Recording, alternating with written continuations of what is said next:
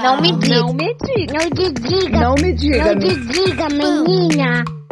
não me diga, menina. menina. Não me diga, menina. Não me diga, menina. Não me diga, menina.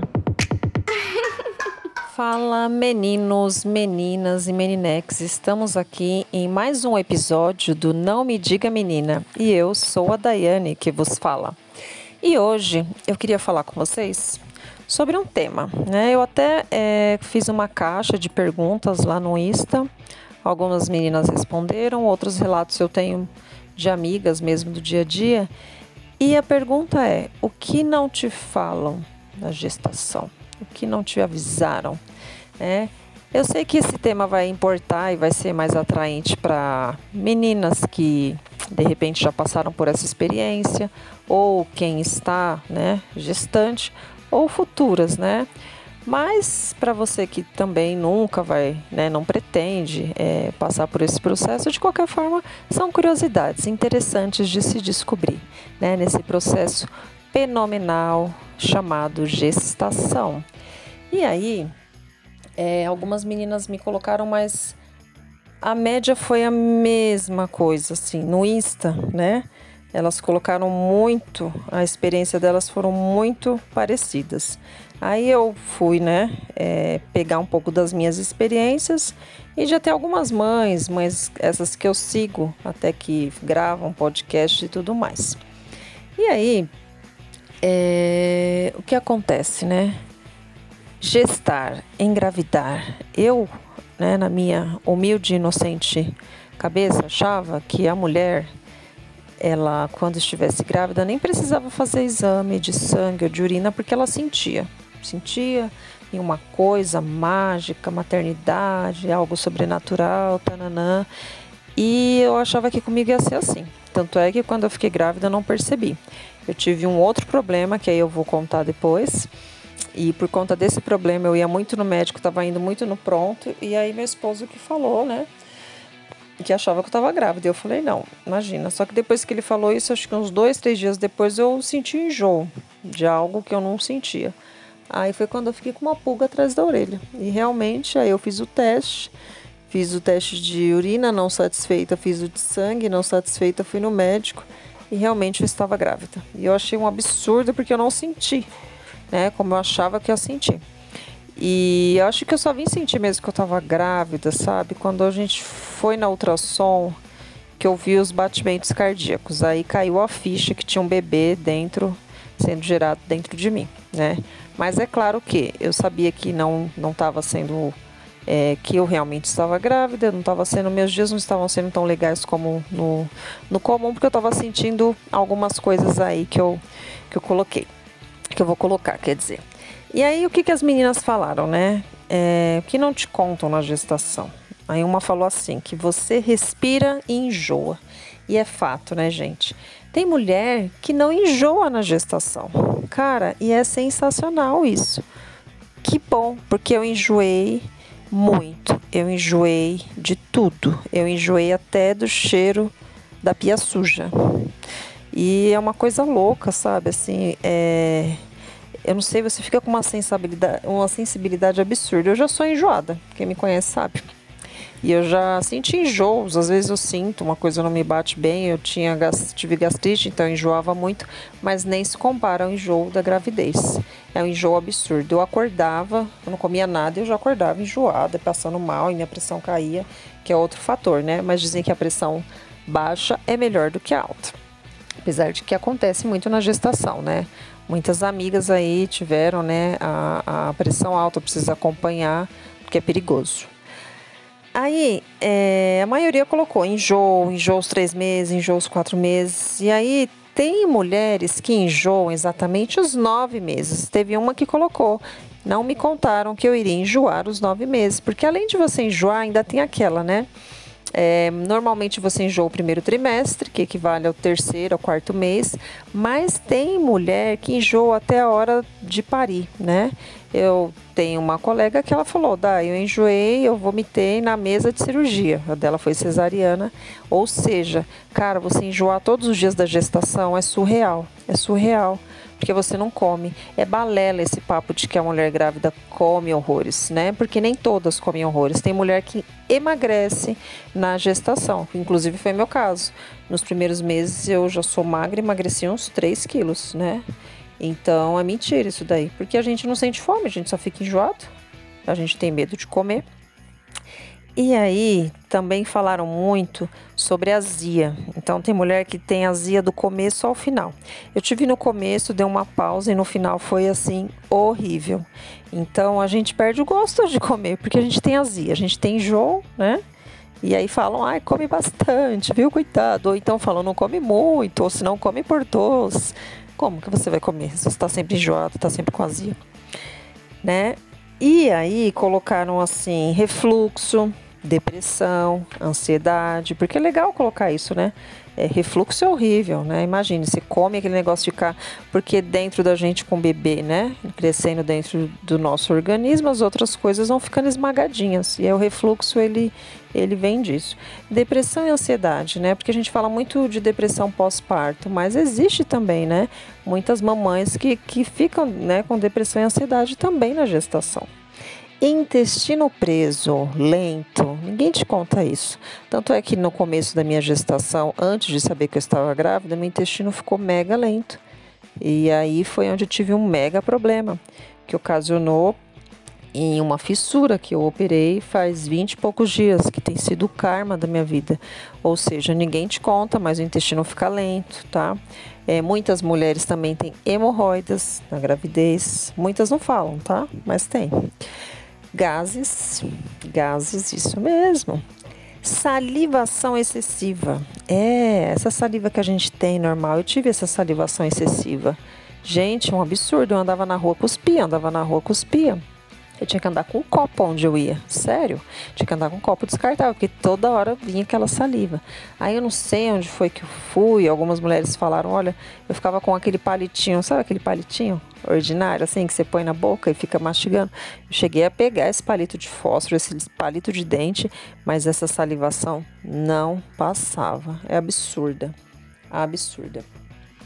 Aí falaram também que muitas vezes não avisa sobre essa, essa mudança hormonal, né? Porque a gestação, a impressão que tem é você ficou grávida, o seu corpo vai se preparar, você está gerando um bebê, né? O seu corpo vai mudar, obviamente, mas não é só o corpo que muda, né? Em questão de estética, de engordar e emagrecer, mas é, existe uma batalha hormonal dentro, internamente, né? Que é louca. Tanto é que muitas mulheres na gestação ficam muito sensíveis, choram muito por qualquer coisa é, muitas às vezes ficam irritadíssimas, é, é o, entre o ódio e o amor. E aí a gente fala de TPM, cara, na gestação a gente fica cinco vezes, sabe? Multiplica a TPM por cinco, é assim que a gente fica. Então a gente ama e odeia ao mesmo tempo, a gente surta, a gente fica mais sensível e as pessoas às vezes, né, não, não têm o, tato, acabam falando besteiras, coisas que não deveriam, a gente já tá mais sensível. É, você fica muito grossa também, porque no que você tá muito sensível é papum é complicado, só quem passa sabe, né? Sobre essa questão hormonal. Aí é, me falaram de uma linha, linha negra, linha escura, que apareceu na barriga. Essa linha eu já vi muitas meninas que têm, eu não tive, mas é uma linha mesmo que fica no meio da barriga, é um risco, né? É bem interessante, ninguém fala, mas às vezes fica aquela marquinha.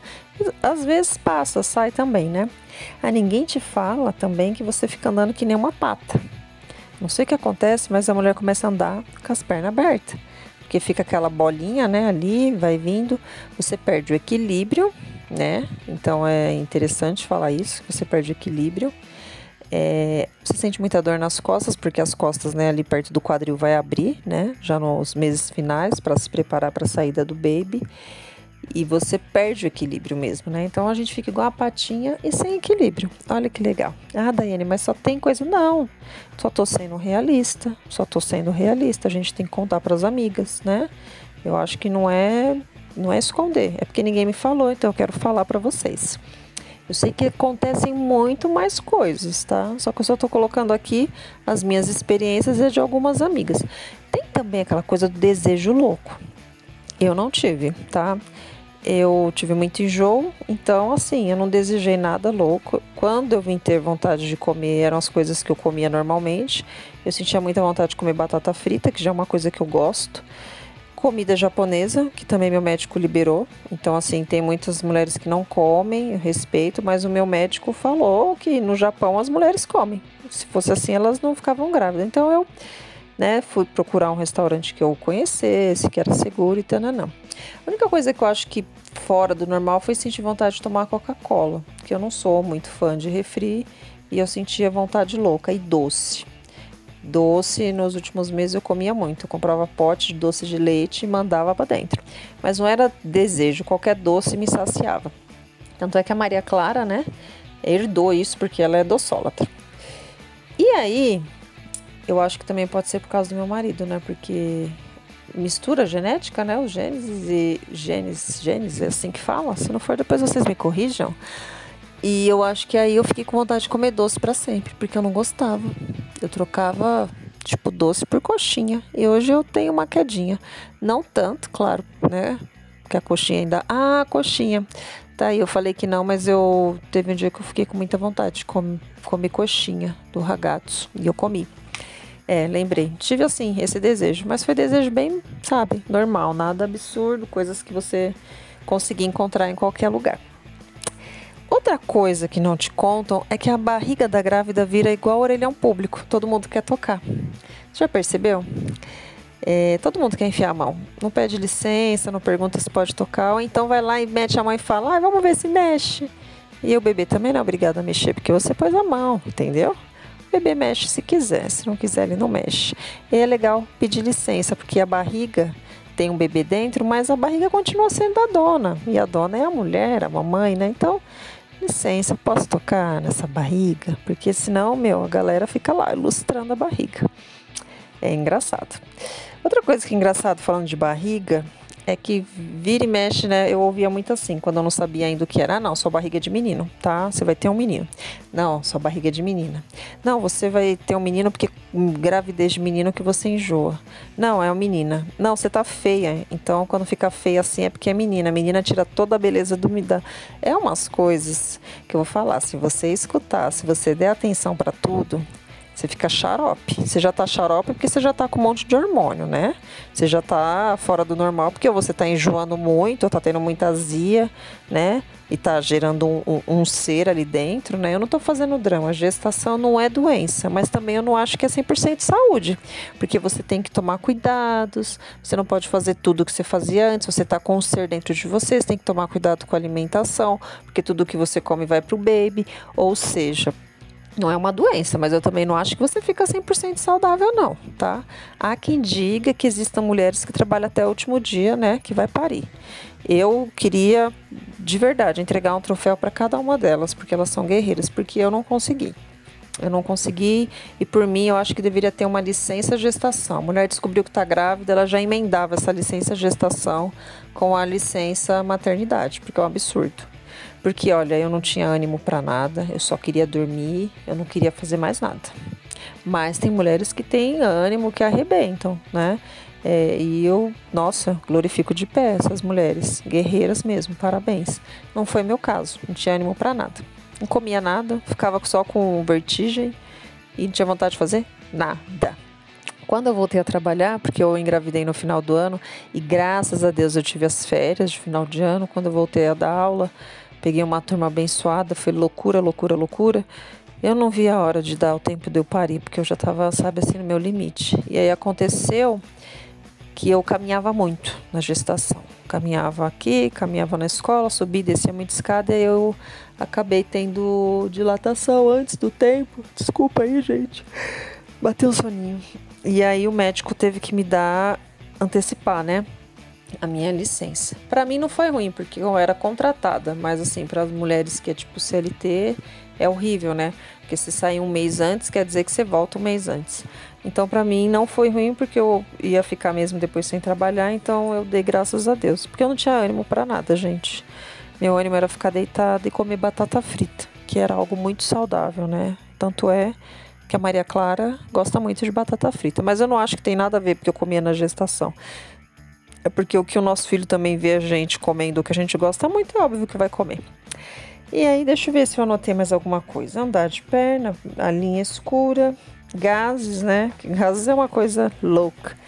E aí ninguém conta isso. Às vezes nem as próprias migas contam. Então é importante a gente falar, né? Gestação não é um bicho de sete cabeças. Eu acredito que não. É, eu fico pensando nos nossos avós, né? A gente, eu só tive o prazer de ter uma gestação e assim seja, né? Amém.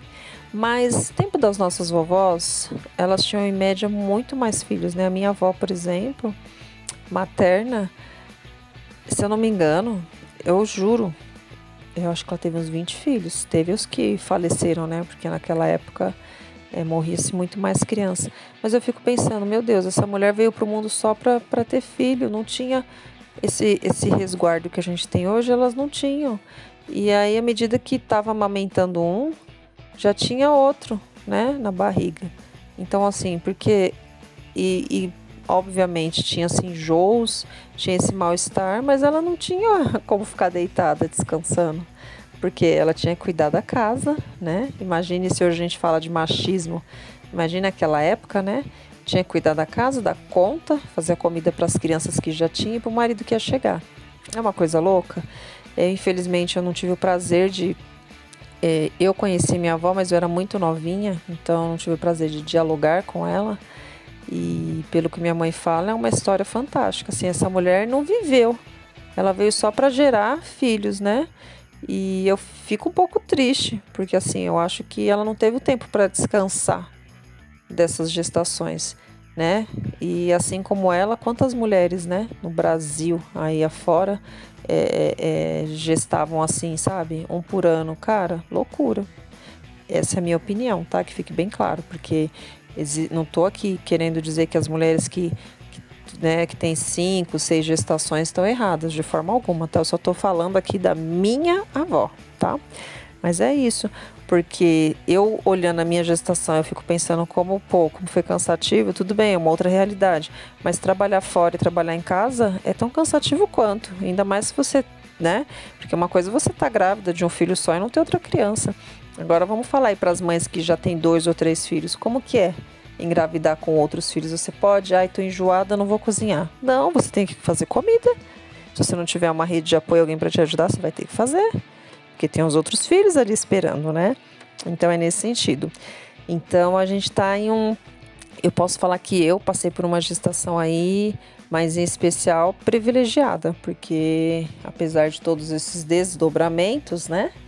É, era não só tinha só estava grávida da Maria Clara então não tinha nenhuma outra criança e, e meu esposo me ajudou então enfim não posso reclamar mas é isso. Tem uma mamãe que falou, mas aí ele seria um ponto para a gente abordar em um outro podcast que ela falou assim que amamentar seria tão difícil, depois tornaria tão prazeroso. Mas é como a gente está falando de gestar, eu vou deixar esse assunto da amamentação para um outro momento, porque a gente pode falar de parto e aí amamentar é um outro parto.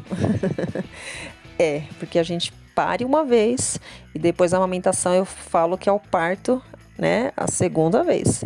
É claro que cada mulher tem uma experiência diferente. Então aqui essa mãe colocou que para ela foi difícil, para mim também foi, mas depois é algo mágico e de fato. Mas tem mães que já vivem a, a amamentação aí papum, né? Igual parto, papum, no sentido dor, foi super tranquilo. Então é uma coisa muito subjetiva assim como a gestação. Eu estou aqui falando é, a experiência minha de algumas meninas, mas tem mamães que passaram a gestação toda não viveram nada desses sintomas, nem lembravam que estavam grávidas, só lembravam porque estava a barriguinha ali, né? Então, sim, tem mulheres que não passam por nada disso, tá? E bacana, né? E trabalham aí até o último dia. Assim como tem aquelas mulheres, né, gente, que já ouvi falar, que ficaram grávidas e quando foi ter o neném que, que descobriu que estava grávida, né? É um negócio para se pensar, porque assim, mexe tanto, né, com a gente, o corpo muda e eu não consigo imaginar assim é, que eu não descobrisse, porque alguma coisa muda, por mais que não sejam os sintomas esse da gestação, mas você sente outras coisas, né, para poder falar, peraí, tem alguma coisa estranha. Mas enfim, Eu espero que vocês tenham gostado, tá? Eu quero agradecer aqui por vocês terem ficado esse tempo precioso me escutando, né? Quero agradecer os ouvintes, as mulheres, homens que estiveram me escutando.